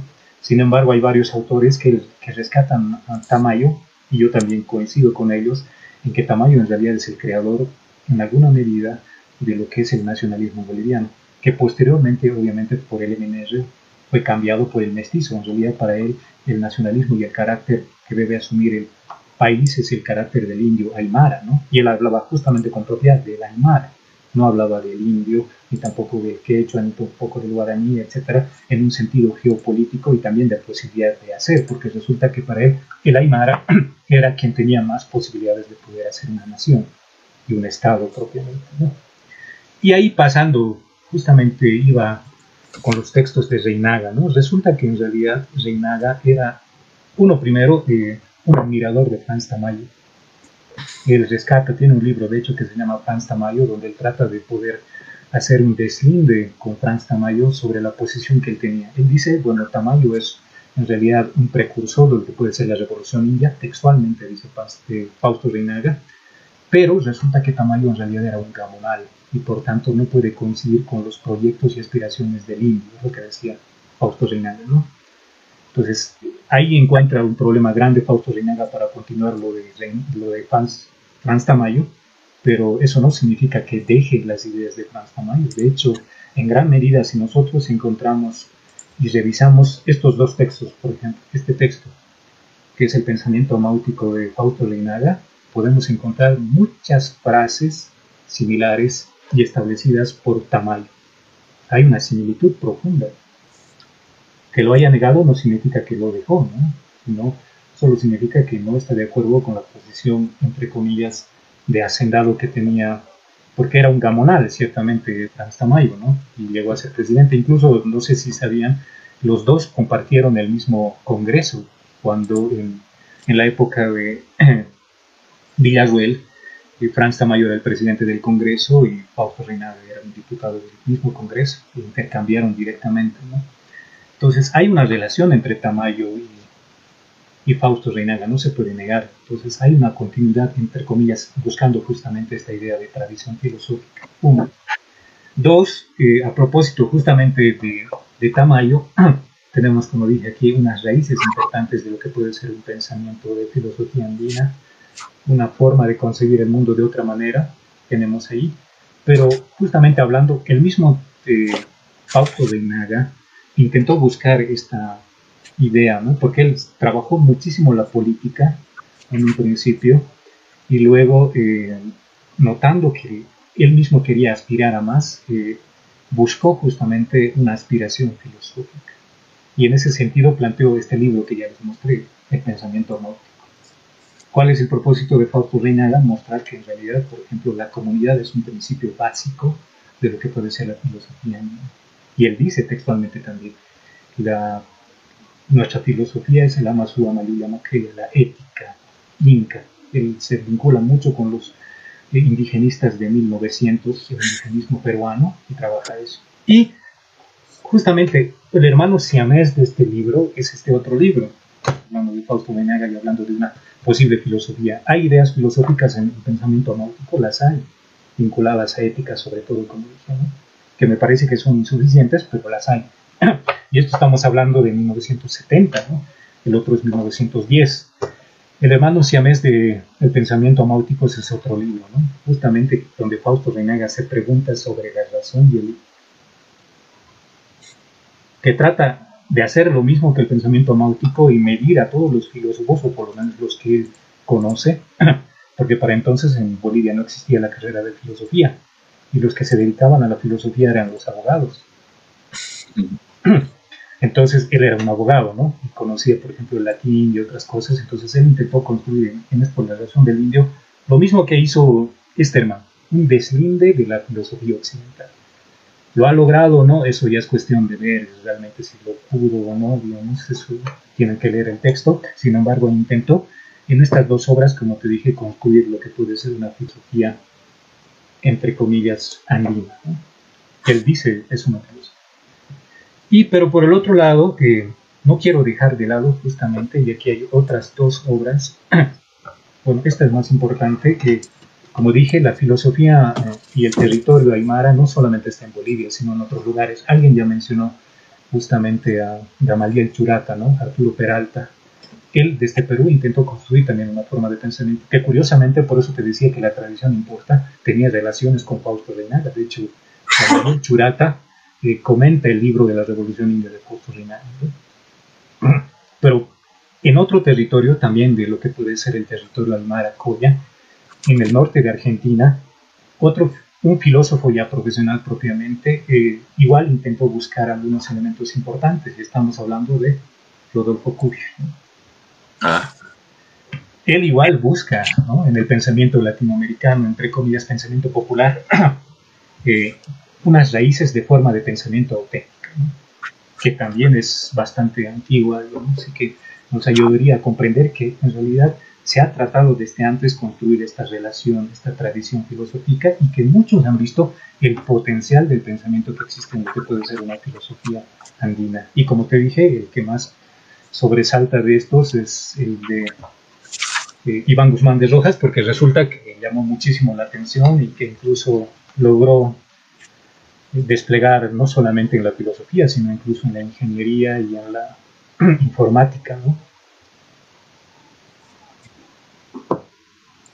Gracias, Pablo. Sí, eh, tenemos conocimiento de la aplicación Atamiri, que es eh, parte, eh, inicia, si se quiere, de esta lógica trivalente, no de la lógica bivalente de falso y verdadero, ¿no?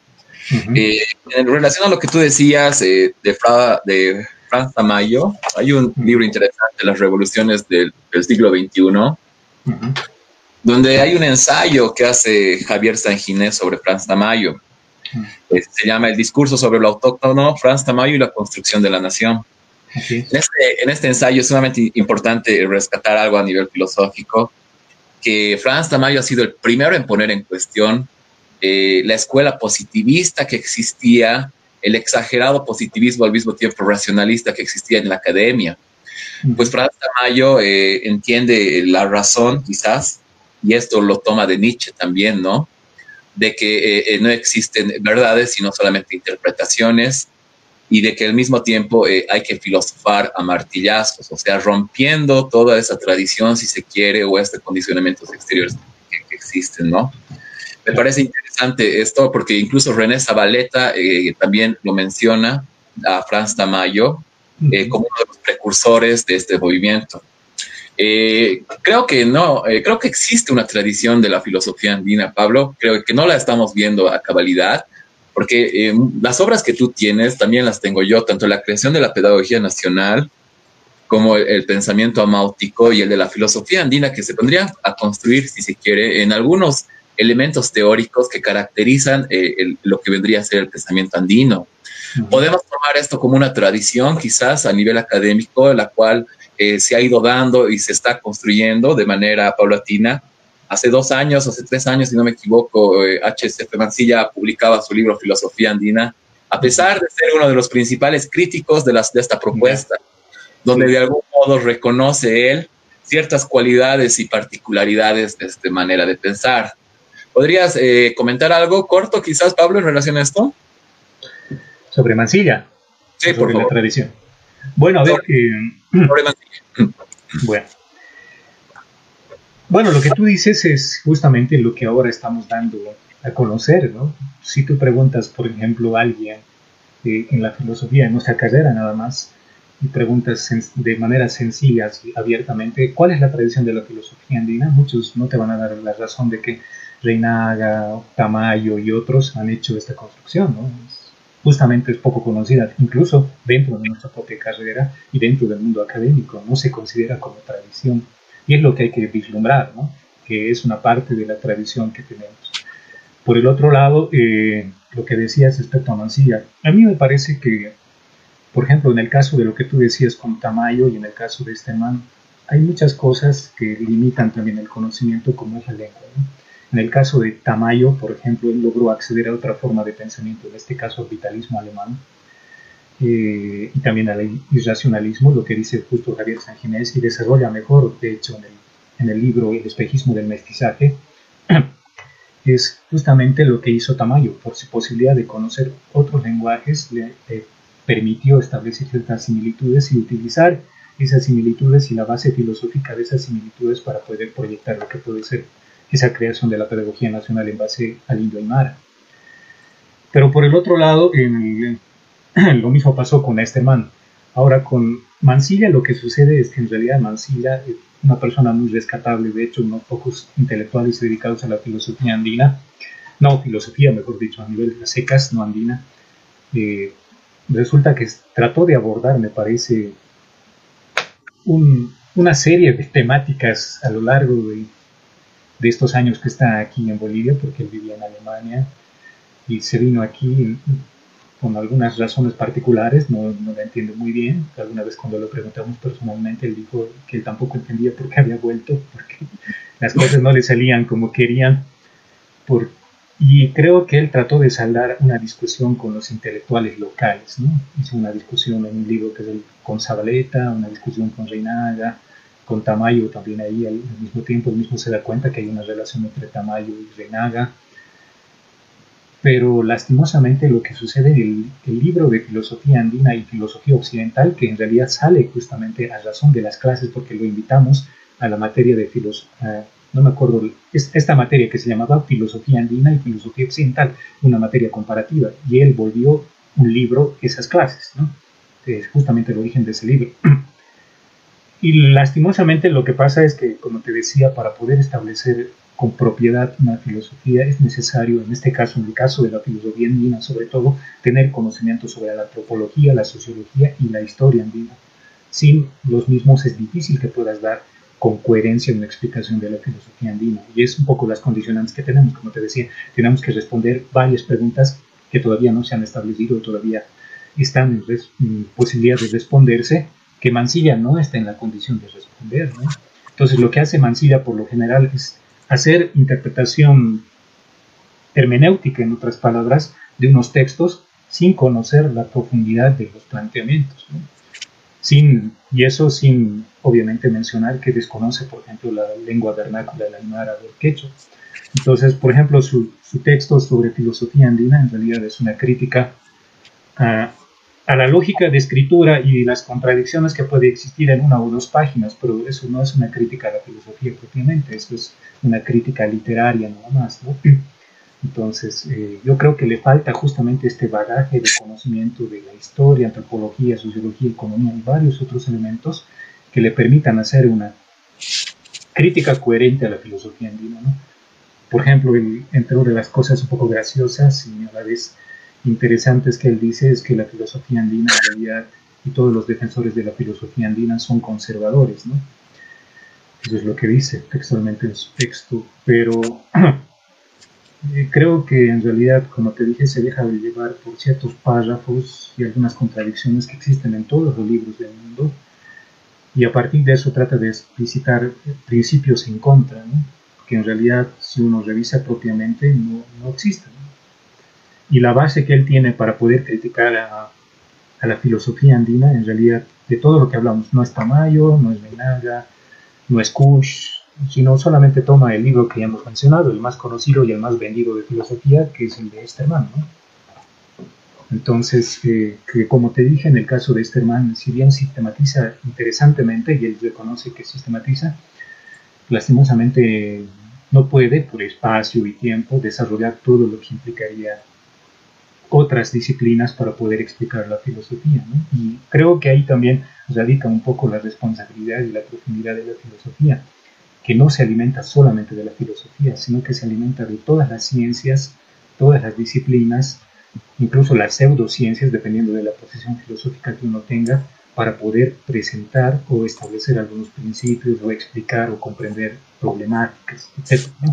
Entonces, Ahí sobre Mansilla lo que puedo decir es que no es filósofo andino, es un texto curioso, interesante, pero hablando, volviendo, como te decía, ese problema entre literatura y filosofía, no es filosofía.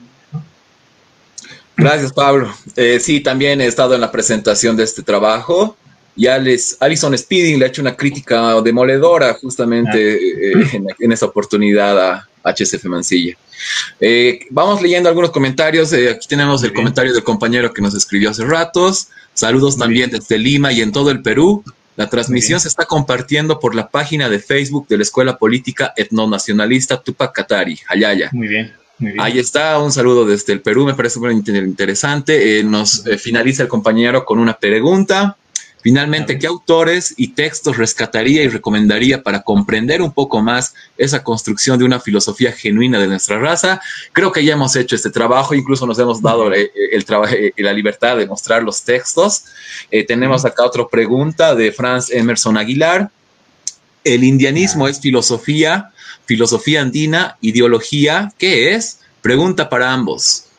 Pablo, ¿quieres empezar tú quizás? bueno, sí. Un saludo a Franz, justamente. Creo que ellos estaban desarrollando algo también desde la provincia propiamente. y yo creo que el indianismo es como una beta que tiene varias posibilidades. Por ejemplo, el mismo Fausto Reinaga a un principio establece y él dice mi meta en realidad es, es construir una ideología propia de mi raza. Él utiliza ese término. Y raza lo entiende al estilo de Tamayo. Raza, nación, pueblo, que es la forma antigua en la que se entendía esto justamente.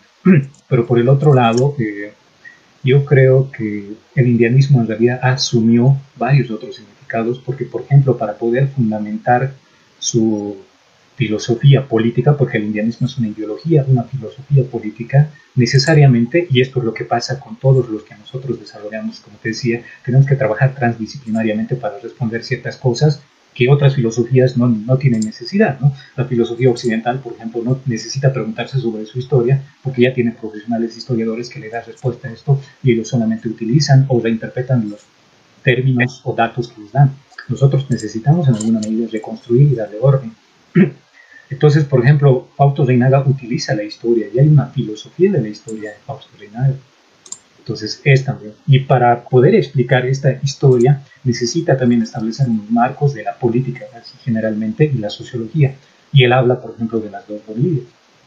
Entonces, ahí establece una sociología de lo que puede ser lo nacional, entre comillas, de Bolivia, porque creo que lo nacional en todo el continente se aplica bastante bien a lo que es. Obviamente hay unas cosas que tienen que ver con el contexto, pero a nivel general se aplican muy bien. Las dos Bolivias. Por el otro lado, el mismo Reinaga, como te decía en este texto, en el mismo indianismo, él plantea eh, ya la tesis india, por ejemplo, la trilogía, él tiene dos trilogías sobre indianismo. La primera, las primeras tres trilogías, que es una discusión abierta con el indianismo, y las últimas tres trilogías donde está la revolución india y al final está la tesis india, plantea al final justamente Reinaga que dice el indianismo es una filosofía y religión, justamente tratando de llegar más allá de lo que le permitía la política, porque a un principio él era su fundamento final era hacer una política para construir un partido político y así liberar al indio en Bolivia. Y así deberían ser otros territorios similares donde hay también estas dos Bolivias, dos Perú, dos Ecuador, dos Argentinas. Pero en el caso de Reinaga dice, bueno, es que por los problemas que tuvo políticamente y también por la interpretación y la formación que tenía ya en filosofía, porque él buscaba nueva información, entonces él planteó, no solamente debe ser política, no solamente debe ser ética, que es lo que dice él como una forma importante, debe ser justamente una filosofía y una religión. Entonces, el indianismo es también filosofía. Ahora, eh, hablando propiamente, justamente ahí este libro trata de responder eso. Hay una filosofía indianista, lo plantea en la tesis india y luego en su siguiente etapa, que es el amautismo, donde está este libro, trata de responder. Y este libro, justamente el amautismo, es, entre comillas, la respuesta de filosofía a manera de ética. Entonces, eso es muy importante y lastimosamente, por ejemplo, y esto es lo que un poco causa pena, muchas veces, a veces eh, se desprestigia Reinaga con la idea, y creo que, de, pensar que lo más útil de él solo es la política, ¿no? Y creo que hay otras ideas que en realidad tienen potencial de, de filosofía que nos pueden ayudar, que vienen, como te digo, desde mucho atrás, con Tamayo, incluso tal vez más atrás, que todavía no sabemos. eh, tratar de rescatar para poder construir ¿no? esta filosofía niña del indianismo. Y como te dije, eh, lo que hace el pensamiento amáutico es tratar de rescatar una filosofía desde la perspectiva ética de la Trinidad, ¿no? De una ética de comportamiento, la comunidad, el lo que se denomina, y que después muchas veces todos mencionan, pero sin mencionar a quién lo mencionó primero. Eso es importante, justamente con la idea de poder construir una tradición filosófica. Pero por el otro lado, como dije, eh, si hablamos de filosofía andina propiamente a nivel general, en realidad existen otras aristas, otros campos, otras disciplinas en que, en que se ha desarrollado, ¿no? no solamente ética, sino lógica, y ojalá esperamos que en algún determinado momento también epistemología, ¿no? que creo que se habla mucho, pero no se da el contenido suficiente para poder ver Gracias, Pablo. Eh, yo voy a pasar a responder a Franz y es un compañero que como tú bien lo has mencionado, de la carrera de filosofía. Eh, para mí el indianismo es, eh, como tú bien lo has mencionado, eh, filosofía, pero no lo, no lo relacionaría tanto a la filosofía andina porque tiene un sesgo, si se quiere, étnico muy marcado, lo que vendría a ser el indianismo. yo siempre he criticado a indianistas quizás un poco del pasado, si se quiere, por la exagerada adoctrinamiento que tienen y por el exagerado, si se quiere, Um, la pretensión de querer instaurar, si se quiere, una manera de pensar, una ideología. Creo que la filosofía andina, al contrario, tiene la intención de complementar su conocimiento con nosotros, ¿no?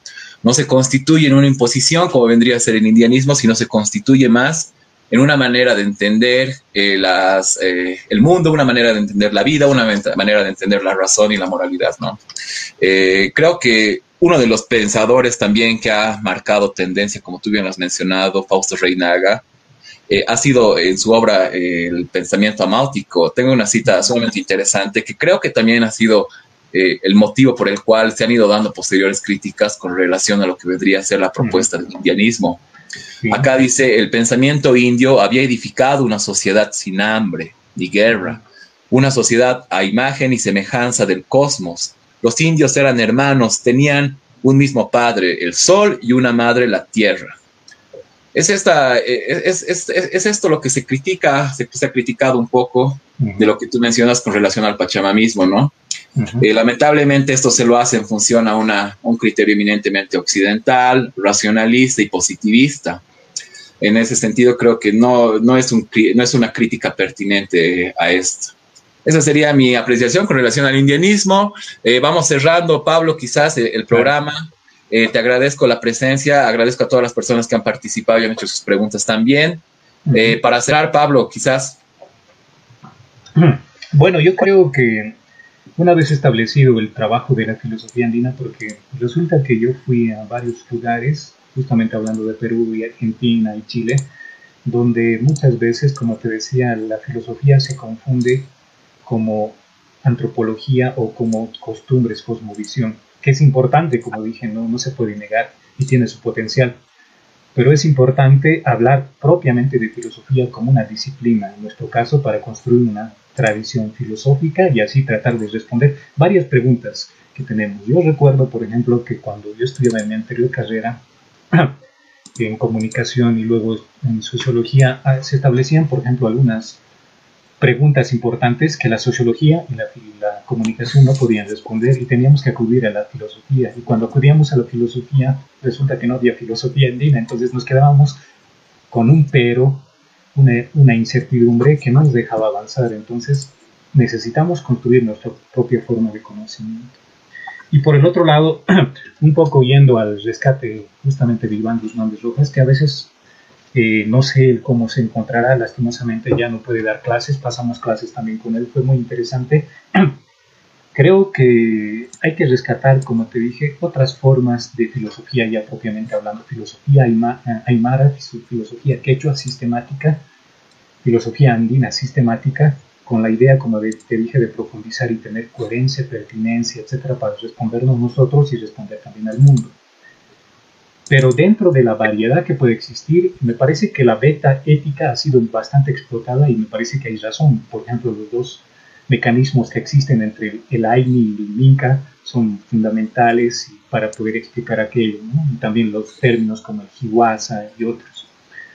Pero por el otro lado, yo creo que también tienen posibilidades lógicas, ¿no? y creo que es una beta que no hemos asumido y quiero rescatar para el final todo como dije, este libro de Iván Guzmán de Rojas, que también existe otro, ¿no? Por cierto, hay dos autores que trabajan lógica, que es uno Javier Amaru, no recuerdo muy bien, que trabaja la tetraléctica, y el otro es Iván Guzmán de Rojas, ¿no? Ahora, eh, yo en lo particular no comparto mucho la visión de Amaru porque tiene varias cosas que pueden discutirse desde el punto de vista, porque él trata de entrar a las ciencias duras, como la matemática y demás. Y hemos, hemos, revisado algunos de sus textos y lastimosamente son incomprensibles en el sentido de que hay muchos vacíos de explicación y lo que trata de él es saltarse todos los procesos explicativos para llegar al resultado, que podría ser una forma interesante. Pero de acuerdo a mi perspectiva, en realidad el que tiene más posibilidades y que llegó más lejos en este sentido de la lógica aymara que tenemos en la lengua, creo que es Iván Guzmán de Rojas. ¿no? no solo porque nos plantea una forma de lógica, ¿no? es lo que tú decías, eh, esta computadora que tenemos aquí, como el reloj, como el lenguaje binario, es el, 0-1, eh, ha roto con eso, que pertenece justamente el otro día hablaba yo de política con algunos que me invitaron y me decían, no, es que pertenece a las lógicas polivalentes. Sí, ciertamente pertenece a las lógicas polivalentes, pero ninguno de las lógicas polivalentes ha planteado una lógica a partir de la lengua, como lo hizo Iván Guzmán de Rojas. ¿no? Y lo más importante todavía es que las lógicas polivalentes o las lógicas, por ejemplo, trivalentes, en el caso de Lukasevich, que es alguien que toma también Iván Guzmán de Rojas, etcétera, plantea unos problemas lógicos y resulta que Lukasevich no logra resolverlos pero Iván Guzmán de Rojas logra resolverlos mediante la lógica Aymar, ¿no? en lo que llama él los quinsacos. Es muy interesante. Pero aparte de eso, y, quiero rescatarlo, lo que hace es que él, por ejemplo, plantea un álgebra para poder explicar esto. Un álgebra, genera un álgebra, el Aymar Siwi, como se dice, y finalmente lo que ya conocemos todos, lo que tú decías, el Atamiri. Ese Atamiri está construido en base a la lógica y este álgebra que él desarrolla. Entonces, creo que en ese sentido, por ejemplo, ha llegado a pasos agigantados algo que todavía no estamos tomando en serio, que me parece que la ética es importante, pero la lógica y quizás otras ramas como la epistemología y otras cosas más nos pueden ayudar a poder generar otras vetas de conocimiento y ayudar a cimentar mejor nuestra tradición filosófica que en algún momento podamos tener, ¿no? La idea es que podamos tener nuestra propia academia de filosofía andina. Gracias, Pablo. Sí, eh, el trabajo de Iván Guzmán de Rojas es brillante. Vamos a tratar de entrevistarlo también, o en su defecto, tratar de ir y hacer una entrevista personal, ¿no? Eh, gracias eh, de nuevo, Pablo. Vamos despidiéndonos. Es el último sector de nuestros saberes. Agradezco a todas las personas que se han tomado la molestia de comentar y de compartir este contenido. Hemos tenido 242 compartidas y más de 1500 mm. reproducciones. Muchas gracias, Pablo, de nuevo. Eh, nos vemos hasta otra oportunidad. Eh, esta casa siempre te eh, eres bienvenido, Pablo. Muchas gracias. Vámonos con una canción. Vámonos con la canción de Stepansky, El Compa.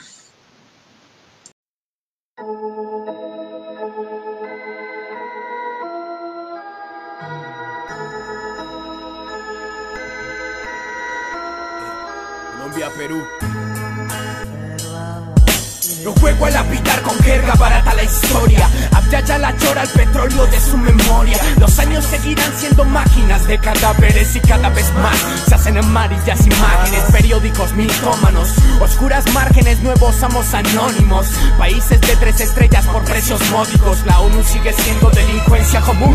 Según mis sentidos alcohólicos Hay primos y tíos, méritos aquí en donde Colombia es burocracia, no La mafia de los santos bendiciendo cada fraude. Yo me levanto por ende, somos pólvora caliente Las hormigas incendiarias en el bosque mis duendes buscan medicina y varias asisten esta cesárea virgen de la Candelaria. Vete y llévate al Senado.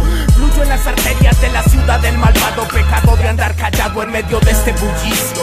Moriremos armados dando el calor confinado en el ayer y su auspicio. Somos bienestar ficticio, nos morimos. Por eso vivir preferimos al azar, jugamos, vimos lo mejor.